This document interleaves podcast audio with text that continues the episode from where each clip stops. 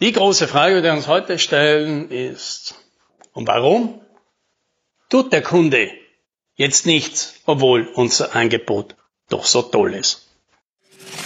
Hallo und herzlich willkommen bei 10 Minuten Umsatzsprung, dem Podcast für IT-Unternehmen, bei dem es um Wachstum, Vertrieb und Marketing geht. Mein Name ist Alex Rammelmeier und ich freue mich, dass Sie dabei sind.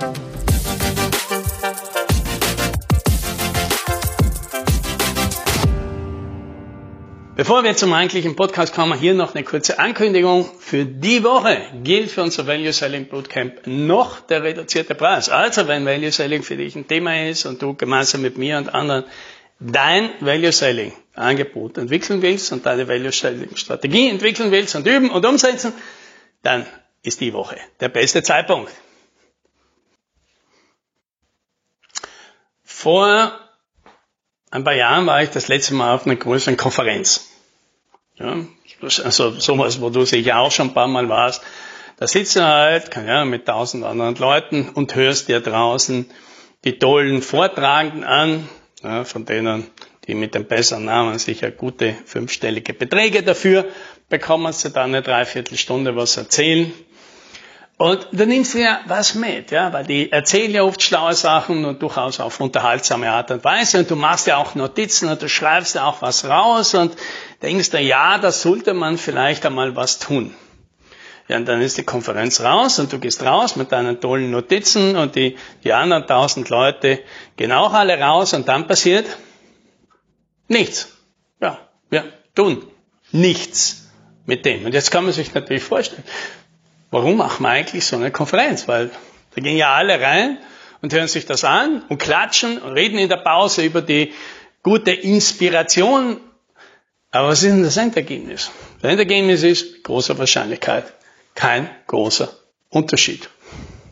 Und wenn ich zurückdenke, das ist sicher schon so, weiß nicht, 15 Jahre her, da habe ich meine größere Ausbildung gemacht. Change Management war damals das große Thema. Und einer unserer Vortragenden, den ich noch am besten im Kopf habe, das war hier in Österreich einer der Koryphäen, also einer der größten Experten rund um Change Management. Da hat er wirklich viel Erfahrung, hat das auch wirklich sehr gut rübergebracht. Ich habe den sehr geschätzt. Und er hat viel erzählt, aber eine Sache, die ist mir halt ganz stark in Erinnerung geblieben, da hat er gemeint, in einer größeren Organisation, ohne Krise wird das mit der Veränderung schwierig. Und mich hat das damals geärgert. Also nicht er, sondern diese, diese in den Raum gestellte Tatsache, weil ich mir gedacht habe, was heißt denn das? Das heißt, dass vernünftige, gut wollende Menschen eigentlich nicht imstande sind, aus eigener Kraft, eben ohne eine Krise, die über sie hereinbricht, die Dinge wirklich zum Besseren zu verändern. Ja, und heute, heute würde ich sagen, naja, er hat natürlich nicht in 100% der Fälle recht gehabt. Das war auch dem sicher nie sein Anspruch. Aber die Fähigkeit, die Fähigkeit von guten Leuten in seiner Organisation, vor allem einer größeren Organisation, von innen heraus die Dinge immer besser verändern und jetzt nicht nur inkrementell hier ein bisschen was und hier ein KPI verbessern und hier ein bisschen zu optimieren, sondern wirklich Veränderungen, die Auswirkungen haben, ja, wo sich dann die Organisation verändert, die Hierarchien verändern, die Zuständigkeiten verändern, die Arbeitsverteilung und so weiter sich verändert, die Produkte verändern, die Kunden verändern. Solche Veränderungen, die sind tatsächlich sehr schwer durchzuführen.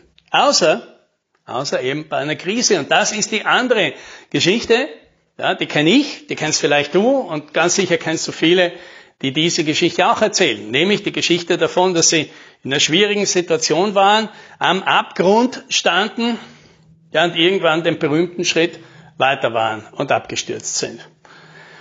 Das ganze Softwareentwicklungsteam hat on block gekündigt, um ein Startup zu gründen. Die zwei besten Kunden haben innerhalb von zwei Monaten Konkurs angemeldet. Du bist von deinem ehemaligen Geschäftspartner verklagt worden. Du hast den kompletten gesundheitlichen Zusammenbruch gehabt, einen Burnout und gar nichts mehr ging, ja. Und eine unglaublich schwierige, schlimme Situation ist eingetreten. Und was an dieser Geschichte meistens fast immer hinten dran gehängt wird, ist, dass die Leute dann erzählen, und heute, heute geht's mir wegen dieser Krise besser. Heute bin ich froh, dass mir das damals passiert ist. Damals war ich überhaupt nicht froh darüber, aber heute bin ich froh, weil das hat mich dazu genötigt, die Dinge zu verändern, die für mich in Wirklichkeit gut waren und die ich irgendwo auch immer schon gesehen habe, immer schon gespürt habe, aber es nie geschafft habe, die jetzt wirklich umzusetzen. Ja, die, die schwierige Veränderung, ja. Und ich bin, ja, ich möchte jetzt klarstellen, ich bin überhaupt nicht der Typ, der diesen Unsinn glaubt, von wegen Menschen sind veränderungsresistent. Ja. Menschen mögen Veränderung, ja, die nennen das dann halt eben Abwechslung. Ja. Menschen mögen keinen Zwang, ja, die mögen, mögen keine Unsicherheit und manche Veränderungen, die ihnen von außen aufgezwungen werden, die erhöhen eben beides, ja, irgendwie fremdgesteuert und viel Unsicherheit und viel Risiko und das mögen Menschen natürlich nicht. Aber dass sich etwas verändert, einmal grundsätzlich, ich glaube, da sind die meisten Leute neutral, sonst würden sie auch keine Kinder kriegen oder nicht den Job wechseln oder sie würden auch nicht im Urlaub in ein ganz anderes Land fahren oder sowas. Ja. Also die Veränderung per se ist es nicht. Es sind einfach die Umstände, die die Veränderung mitbringt. Und das sind dann eben oft eben Verlust an, an Sicherheit, Verlust an Kontrolle, Verlust an Unabhängigkeit und so weiter. Oder die Gefahr davon. Und das wollen die Leute natürlich alle nicht. Und so geht es natürlich auch den Kunden. Es ist ja nicht, dass der Kunde nicht versteht, dass eine Veränderung jetzt äh, notwendig wäre.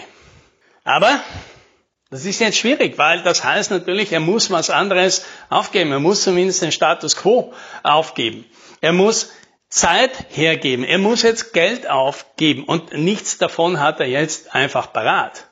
Und wahrscheinlich, ja, da ist jetzt die Brücke zu uns, wir halt irgendwo wieder in der Verkaufsberatung sind mit den Kunden. Das ist halt diese seltsame Situation, in der der Kunde steht, ja, das ist ein ganz tolles Projekt, wir finden Ihre Lösung super, sogar der Preis wäre okay, aber wir haben jetzt einfach keine Zeit, das umzusetzen. Und du denkst dir, ja, aber genau dazu ist unser Projekt ja da, damit wir euch Zeit verschaffen.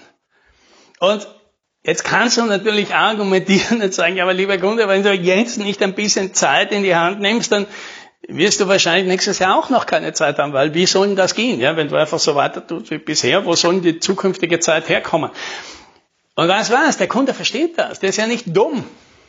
Aber der sieht jetzt halt trotzdem sich in dieser blöden Situation, so sagt, ja, ich hätte schon gern dieses Projekt und ich hätte auch gerne das Versprechen der zukünftigen Zeit, die mir da eine tolle Automatisierung dann bringen würde. Aber jetzt gerade sehe ich nicht, wo ich die Zeit hernehmen soll, um das zu machen, weil logischerweise hat er kein Zeitbudget dafür. Der sitzt nicht irgendwie einen Teil seiner Woche rum, die er jetzt einfach verwenden könnte, sondern ist voll ausgebucht, hat eh schon jetzt das Gefühl, er hat viel zu wenig Zeit und jetzt kommt da noch was drauf. On top. Ja, und sagt, okay, jetzt sollte man das auch noch machen. Und da tut sich der Kunde schwer. Ja, und die größte Wahrscheinlichkeit ist, dass er einfach sagt, ja, ich hätte das wirklich gern, wäre alles total super, aber jetzt gerade geht es nicht oder jetzt gerade fehlt halt irgendwie das Geld, ja, obwohl vielleicht eine Lösung dazu da ist, mehr Geld zu verdienen, ja, und so weiter, ja. Aber das hilft alles nichts, diese Diskussion funktioniert nicht. Was die Leute jetzt brauchen ist, jemand, der die Entscheidung abnimmt, eben eine Krise. Du sagst einfach, ja, jetzt hilft's nichts mehr, ja. Jetzt hat dein Software-Team eh komplett gekündigt, jetzt kannst gleich dir einen Outsourcing-Partner suchen, ja, statt dass du wieder versuchst, den einen, der gekündigt hat, jetzt einfach nachzubesetzen. Ja. Und worauf will ich hinaus? Ja? Vor ein paar Jahren, da wäre ich noch der Meinung gewesen, wenn du siehst, dass der Kunde auf den Abgrund zusteuert, ja, der Kunde hat ja auch ein Gefühl dafür, dass er das schon tut, ja, dann ist es deine verdammte Pflicht, ja, ihn wirklich mit allem, was du hast, aufmerksam drauf zu machen und zu sagen, hey, lieber Kunde, du kannst das jetzt nicht machen, ja.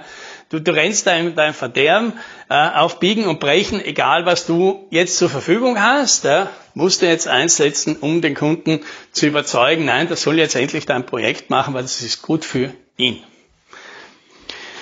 Ja, heute, heute denke ich da ein bisschen anders drüber nach. Erstens funktioniert das sowieso selten, ja, weil den Kunden jetzt einfach nur darauf aufmerksam zu machen, dass seine Situation wahrscheinlich nicht besser wird, wenn er nichts tut, und dass du eine Vision hättest, an deren Licht am Ende des Tunnels, an dem die Welt eine bessere wird, das hat der Kunde wahrscheinlich an dieser Stelle sowieso schon verstanden. Ja, das Problem ist, die Hürde jetzt einfach so groß ist und auf die hast du möglicherweise wenig Einfluss. Ja, vielleicht kannst du dein Angebot noch umbauen, dass der Kunde noch weniger Zeit braucht, ja, damit er es endlich schafft. Aber wahrscheinlich geht das eben nicht. Und da bin ich jetzt heute und sage einfach, okay, dann hat der Kunde einfach nicht genug Schmerz. Auch wenn er leidet, auch wenn er schimpft, auch wenn er die ganze Zeit darüber jammert und das seit Jahren. Er leidet offensichtlich einfach nicht genug unter dieser Situation. Und das ist ja auch in Ordnung. Meine, vielleicht hält er das ja auch noch 20 Jahre durch. Und vielleicht wäre die Alternative ja eh total schlimmer. Deine Aufgabe ist es nicht, den zu überzeugen. Dann ist es einfach so. Ja, hakt das einfach ab Wäre eine tolle Chance, wäre eine gute Opportunity, aber die Voraussetzungen, die ich brauche, um hier einen guten Deal zu machen, sind einfach nicht da. Das heißt einfach, der Schmerz ist nicht groß genug. Und nein, es ist nicht deine Aufgabe, den jetzt zu vergrößern. Nimm es einfach hin. Es ist jetzt so. Der Kunde glaubt, er kommt jetzt nicht raus. Ja, der Kunde würde selbst bei seinem besten Freund verstehen, dass das ein Blödsinn ist, was er da tut, aber für sich selbst kann es nicht erkennen und wir können ihm dabei nicht helfen und dann ist es eben so. Lass es einfach, ja, kümmere dich um die Kunden, die einen wirklichen Schmerz haben und die sagen, ich muss jetzt was verändern, bitte hilf mir und dann geht's auch. Ganz einfach. Und das, das wünsche ich dir. Happy Selling.